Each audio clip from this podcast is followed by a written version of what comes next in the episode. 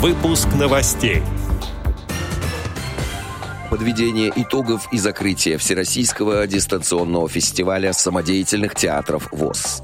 Литературные портреты на фоне юбилея. Спектакль Воронежского театра дополнит Тифло комментариями. Далее об этом подробно в студии Алишер Канаев. Здравствуйте. Здравствуйте.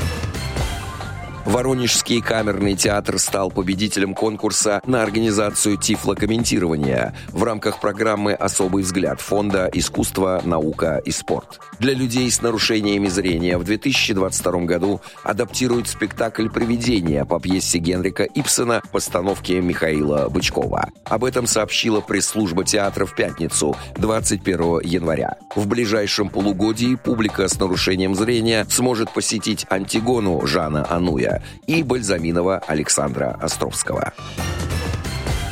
Как сообщает на своем официальном сайте Российская государственная библиотека для слепых, с 20 по 25 января с 8 до 18.00 в читальном зале РГБС проходит книжно-иллюстративная выставка «Литературные портреты на фоне юбилея», посвященная писателям-юбилярам 2022 года. На ней представлены произведения и воспоминания знаменитых писателей, прозаиков и поэтов Ивана Ложечникова, Ивана Гончарова, Вениамина Каверина, Корнея Чуковского. Выставка состоит из нескольких разделов. Ложечников – зачинатель русского исторического романа. Вениамин Каверин – писатель трех эпох.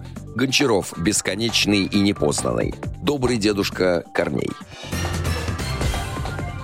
четверг, 27 января 2022 года в комнате «Малый зал» голосового портала Team Talk КСРК ВОЗ и в группе во ВКонтакте подразделения культуры КСРК ВОЗ 13.00 по московскому времени состоится подведение итогов и закрытие Всероссийского дистанционного фестиваля самодеятельных театров ВОЗ «Пространство равных возможностей», сообщает отдел социокультурной реабилитации КСРК ВОЗ.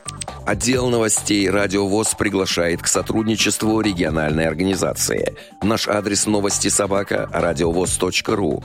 В студии был Алишер Канаев. До встречи на Радио ВОЗ.